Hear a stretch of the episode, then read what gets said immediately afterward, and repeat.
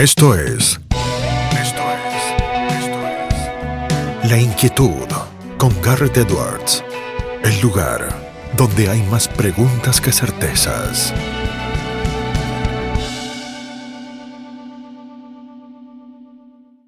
Damos vuelta de página aquí en La Inquietud por CNN Radio Rosario. Tenemos un enorme placer, honor y privilegio de sumar. Miren, es abogado, fue presidente de RELIAL, la Red Liberal de América Latina. Es actualmente el vicealcalde de Porto Alegre, el viceprefeito, como lo dicen allí en portugués. Mi pronunciación es muy mala, eh, ahora no se preocupen que lo va a poder corregir habla español mejor que muchos de los políticos que tenemos nosotros acá en nuestro país. Ya se ríe, no, no terminamos de presentar que, el tipo cuando decimos eso eh, ya sonríe y se ríe. Es Ricardo Gómez. Ricardo, ¿cómo estás? Garrett Edwards aquí del otro lado. Garrett, qué gusto volver a hablar contigo y con, tus, con tu audiencia. Un saludo muy especial aquí desde Brasil y bueno, estamos viviendo juntos este, este momento Ojalá que sean momentos finales de la pandemia, eh, aún con un número bastante preocupante, pero en, por lo menos acá en Brasil la situación bajo control, con mucha gente ya vacunada y bueno, esperamos luego volver a visitarlos ahí en, Rosario y en toda la Argentina, un país que me encanta muchísimo. Ricardo, qué gusto tenerte acá, como decíamos eh, recién. Estás eh, con una agenda repleta de actividades. Vamos a charlar un poco de lo que tiene que ver con la gestión ahí en el día a día en Porto Alegre. Eh, pero ya que hablabas un poco de lo que tiene que ver con el contexto macro, de cómo vas viendo las cosas en Brasil, de un año y medio que nos quedamos cortos en la descripción, que ha sido complejo, que ha sido complicado, a un año y medio de pandemia, si vos decías, las cosas controladas, ¿cómo está Brasil hoy por hoy visto desde Brasil? Bueno, eh, desde el punto de vista de salud específicamente, eh, avanzando con, las vacunas, creo que un 30% de la población brasileña ya, tiene, ya está vacunada con la segunda dosis y, caminando, eh, o con, la, vacuna de Janssen, que es una única dosis, y, estamos avanzando con esto. En Porto Alegre, acá, y, y este es un número que varía muchísimo dependiendo de la parte de Brasil en qué estás, pero acá en el sur, en Puerto Alegre, eh, tenemos un 85% de la población ya con la primera dosis y un 53% ya con el esquema de vacuna completo. Y eso hace con que hoy la, gente que, que, está internada en los hospitales sea muy poca. llegamos a tener en Puerto Alegre 1.300 personas en unidad de, eh, de cuidado intensivo y hoy tenemos 100, 170, o sea, un poco más que un 10% de, de lo que hemos tenido en, el, en, los peores momentos que fueron en, en marzo y abril de este año. Eh, la situación económica empieza a recuperarse, aunque eh, la inestabilidad política esté como causando problemas económicos graves, del dólar bastante alto, la, la bolsa eh, en, baja, eh, pero básicamente en razón de la, la, inestabilidad política que estamos experimentando. Pero desde el punto de vista de la pandemia específicamente, eh, ya casi todo el Brasil está, está abierto, tenemos muy pocas restricciones de viajes y está claro también que en algunos estados. Lo que pasó en Brasil fue que el gobierno federal no salió a cerrar negocios ni a poner eh, lockdowns, pero los estados sí lo hicieron. Y en la mayoría de los estados en este momento empieza a volver el público en, la cancha de fútbol, en, los restaurantes ya están funcionando. O sea, eh, empezamos a volver a una normalidad económica también. Los viajeros vuelven a, a pasear, entonces el turismo se está recuperando pero aún así con, con, un, impacto muy, muy grave, con un resultado muy negativo de este año y medio de restricciones económicas gravísimas.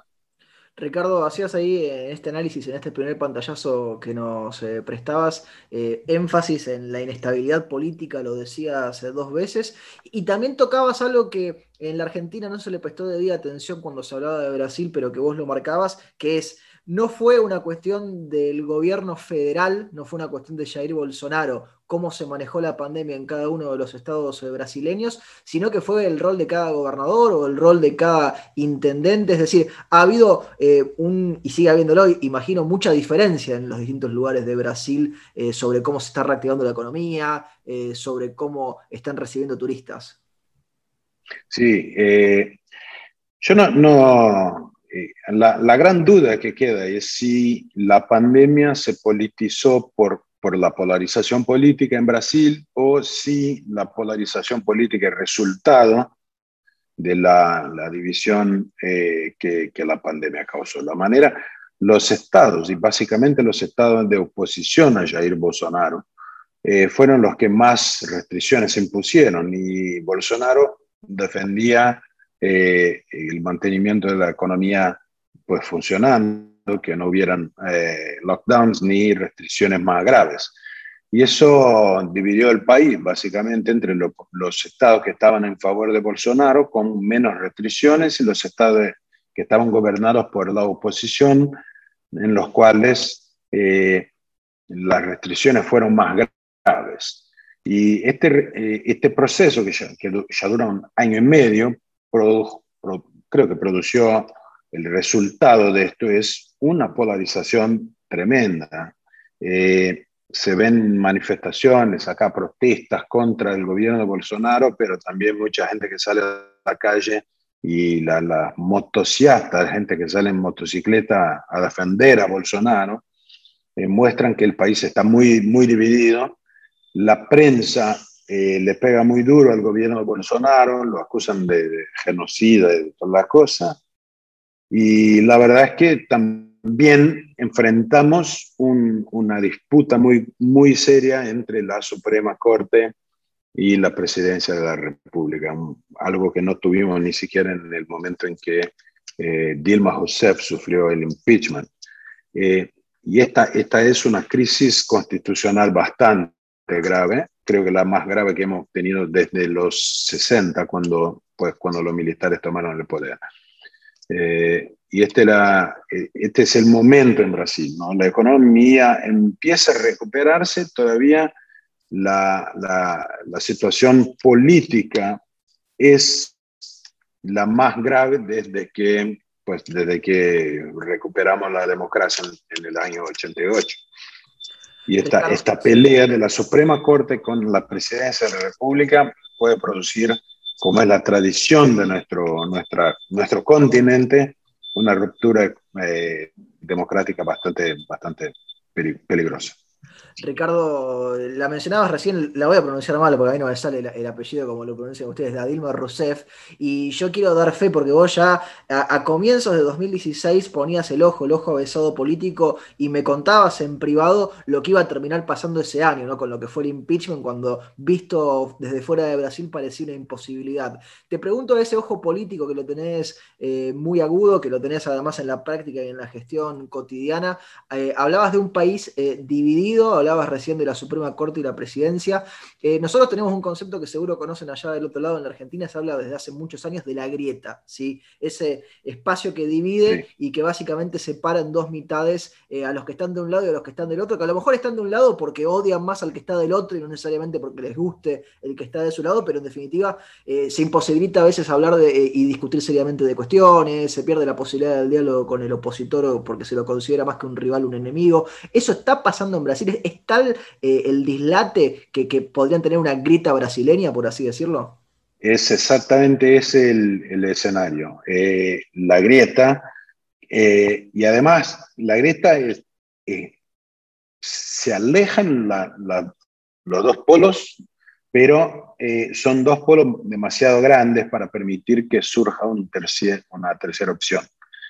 En este momento, Bolsonaro puede tener un 25 a 30% de, de la intención de votos y Lula da Silva, a quien la Suprema Corte eh, anuló sus juicios y lo dejó salir de la cárcel, eh, sin absolver, absolverlo, sigue siendo procesado, o, sea, cancelaron la sentencia, pero el juicio sigue contra él pero Lula da Silva puede tener unos otros 30%, por, lo tanto juntos sumarían 60% de la intención de voto, y por lo tanto no hay espacio para, para una tercera opción. Y esta grieta eh, sí existe.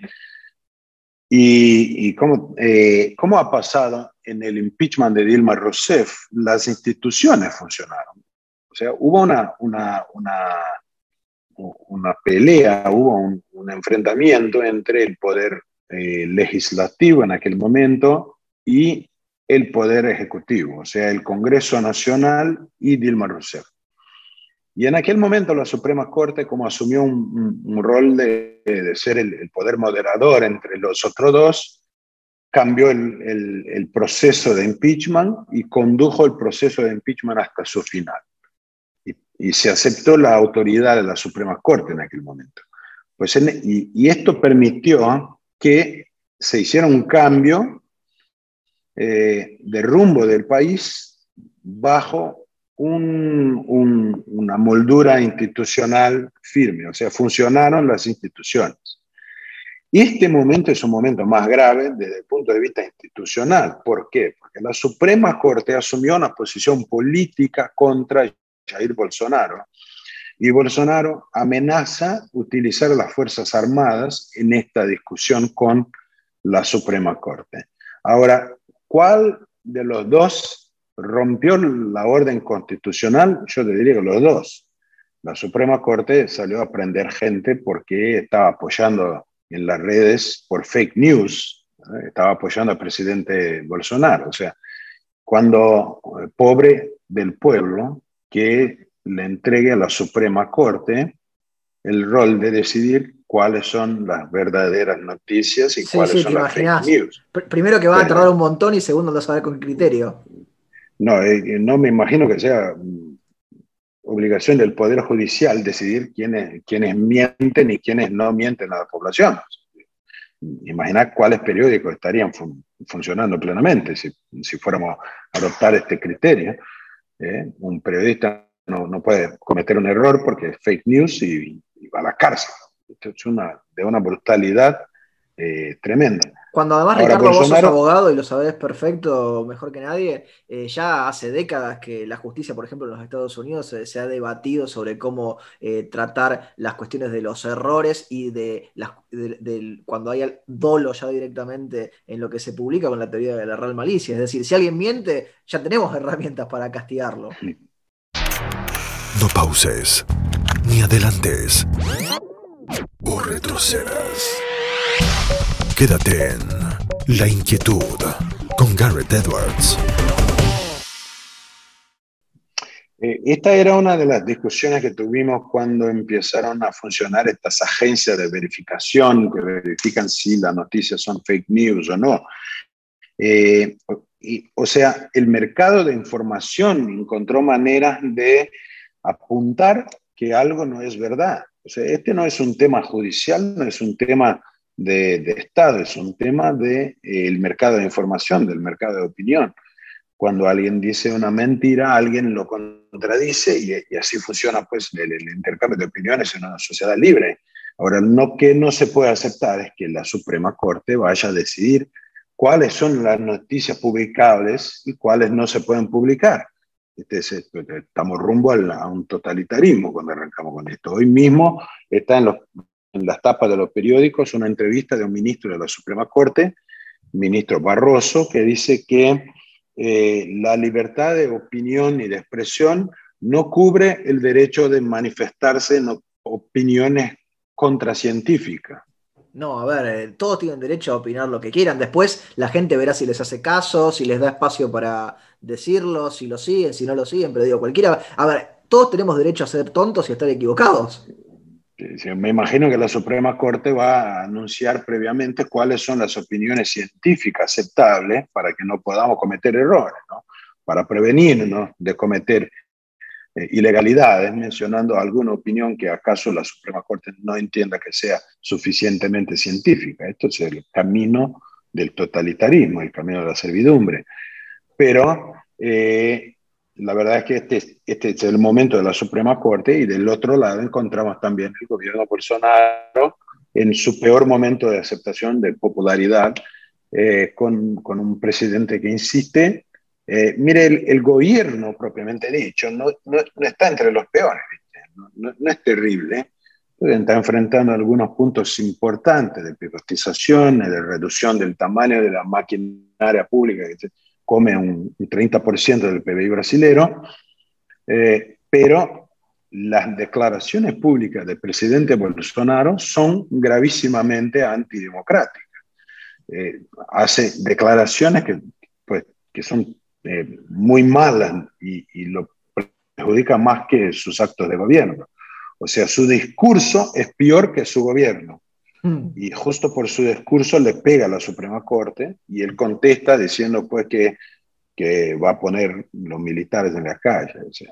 Es un momento bastante delicado y pues uno de un presidente de uno de los partidos que apoyan a Bolsonaro salió a decir que no, no, no tendríamos elecciones y, este es un momento casi impensable para un país que hace un par de años demostró que, pues, que tenía herramientas institucionales para enfrentar a un crisis político sin rupturas, sin sin pues esto que, sin honrar esta tradición que García Hamilton decía, los, los orígenes de nuestra cultura autoritaria, que tenemos esta cultura autoritaria en el continente. Pues Brasil hace un par de años, en el impeachment de Dilma, mostró que hay caminos institucionales de cambio político sin recordar esta cultura autoritaria ojalá que esta crisis política podamos también enfrentar de esta misma manera,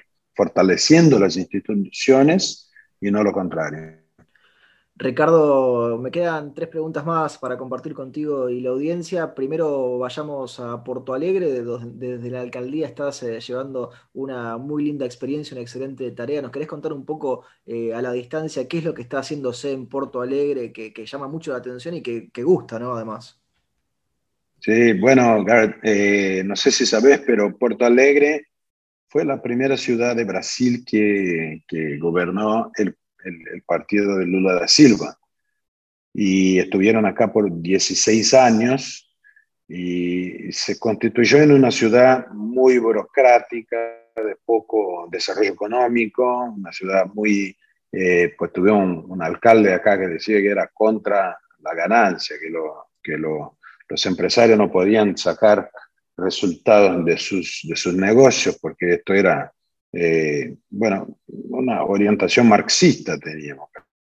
Casi no, seguramente marxista. Y, pues el tiempo pasó y, la, visión de la gente cambió. Yo creo que finalmente dejamos la, la Guerra Fría y entendimos que todos los servicios públicos para funcionar necesitan que la economía funcione, porque los gobiernos viven de una parte de, lo, de la riqueza que crea la, la sociedad. cobramos impuestos y para, para tener impuestos, prestar servicio público, la economía tiene que funcionar. Y e, en estos siete meses de administración, acá lo que hicimos fue sacar burocracias, y rebajar impuestos y la economía está resultando, pues está creciendo. Eh, eliminamos cualquier necesidad de cualquier tipo de permiso, licencia o, autorización o registro público para negocios de bajo eh, riesgo. Es decir, uno quiere pues, poner un pequeño restaurante, un comercio, o, no sé, un servicio cualquier, un taller de, abogado. Eh, para esto uno no necesita más de cualquier tipo de registro, licencia o permiso de la municipalidad. Simplemente nos informa que está funcionando y, bueno, paga sus impuestos, ya listo. Eso hizo con que mucha gente que estaba en la informalidad, y es un problema económico en Brasil me imagino que en Argentina también, un casi 60 de la población vive en la informalidad, trabaja en, en, negro, eh, y ahora están pues recuperando esta economía. ¿no? 60, más de 60 mil personas que trabajaban sin cualquier tipo de registro, ahora uno puede abrir una, un negocio por el teléfono celular, abre una página de la alcaldía, lo declara ahí y ya está. Primer mundo, en ese sentido. en este sentido. Acá todavía tenés que llevar los papeles en muchos lados, ¿viste? No, eliminamos los papeles y los, no sé cómo se dirían, los carimbos. Eh, los sellos. No sé cómo decir, los sellos, los eliminamos completamente y, pues en, siete minutos uno puede abrir una empresa y empezar a, operar en, Puerto Alegre. Esto ha creado un, ambiente bastante, bastante positivo. Otra cosa que estamos haciendo es ampliar la, capacidad de construcción de las ciudades, de la ciudad. Eh, creemos por muchísimo tiempo que las ciudades buenas eran las, las que tenían pues poco, eh, ciudades que eran muy grandes y con poca densidad. Y, y, esto creó un monstruo donde uno tarda casi dos horas para llegar de su casa a su trabajo, porque vive lejos del centro de la ciudad, se crearon barrios que están muy alejados, además tomados por el, por el, el crimen organizado. Y ahora están haciendo todo lo contrario, es decir, pues permitir que las zonas de la ciudad que tienen acceso a servicios públicos, que están cerca del, del ambiente de donde uno trabaja, puedan crecer y que la gente pueda volver a vivir cerca de su trabajo. Eso mejora la calidad de vida de las personas. También activó la construcción civil, la construcción de edificios creció, eso genera empleo especialmente para la gente que tiene baja formación, que, o que accede a su primer empleo o sea, estamos experimentando una, retomada del crecimiento a partir de lo básico, que es la libertad para trabajar.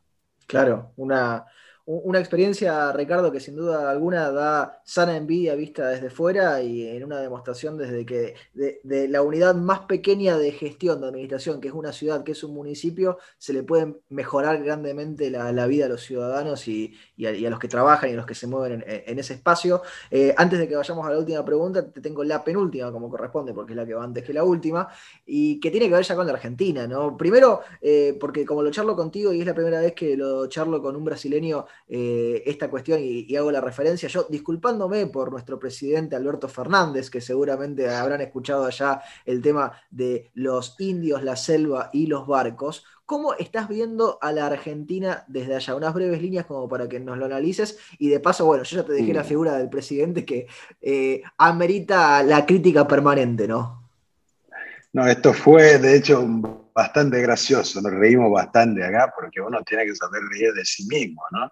Eh, bueno, siempre algo delicado, es, es, un tema sensible, hablar de los países de los otros donde uno no vive y no, no está experimentando la, el día a día, pero la, la visión, te puedo decir, eh, nosotros, eh, aunque no sé si está grabando, ojalá que no, pero nosotros los brasileros siempre tuvimos muchísima envidia de la Argentina cuando, cuando íbamos a Buenos Aires o cuando vienen los argentinos a Brasil, bueno, siempre nos pareció un país primero eh, de gente muy educada, eh, en, el sentido de que tiene un sistema de educación bastante bueno.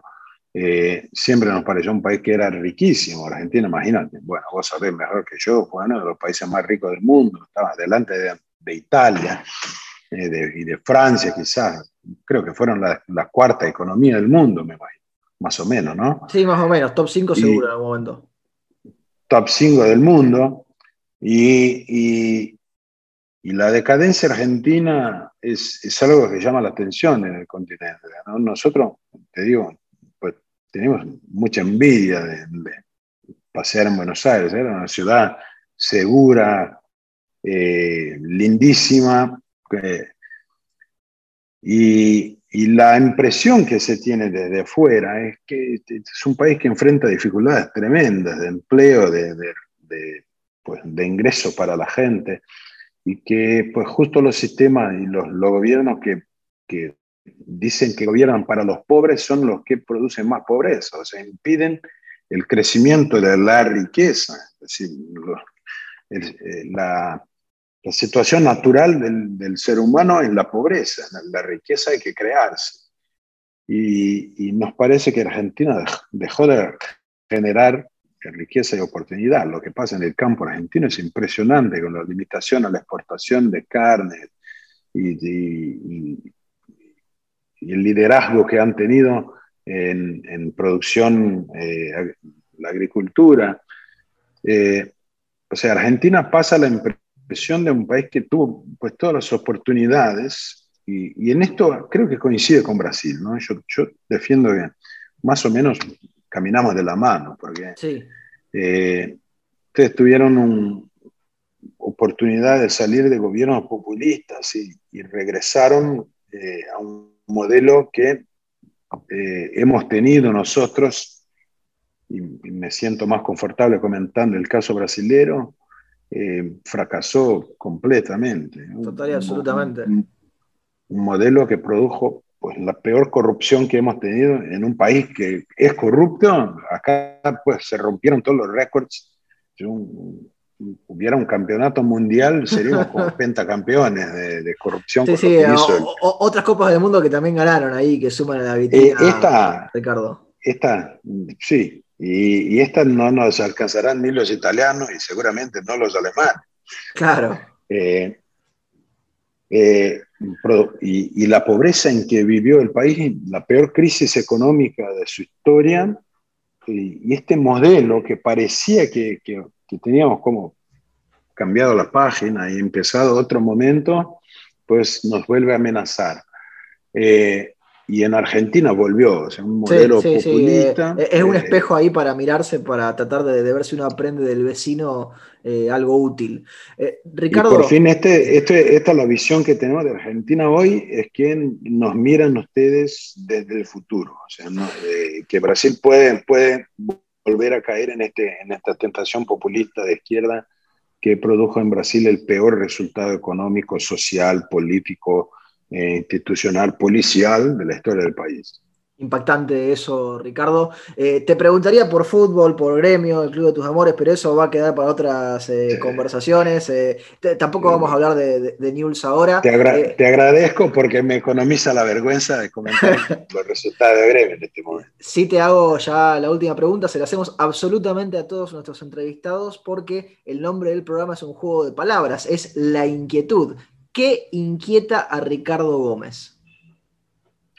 A mí me inquieta eh, las oportunidades perdidas, me inquieta eh, ver que, en qué situación podríamos estar si no perdiéramos tanto tiempo con políticas que no funcionan, con restricciones, con falta de libertad.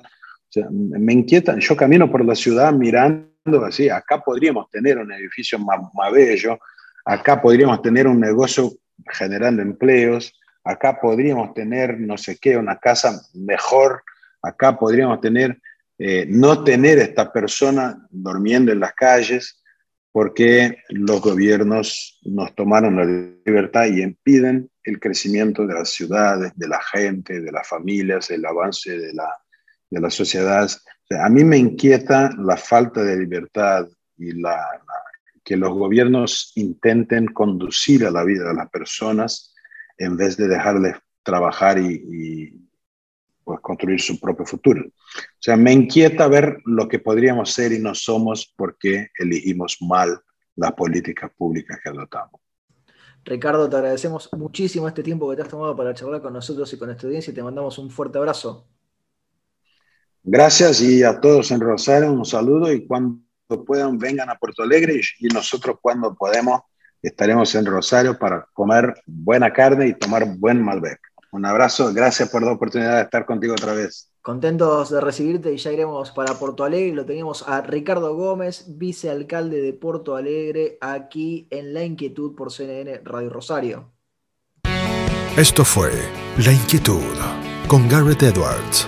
Síguenos en redes sociales y en www.edwards.com.ar.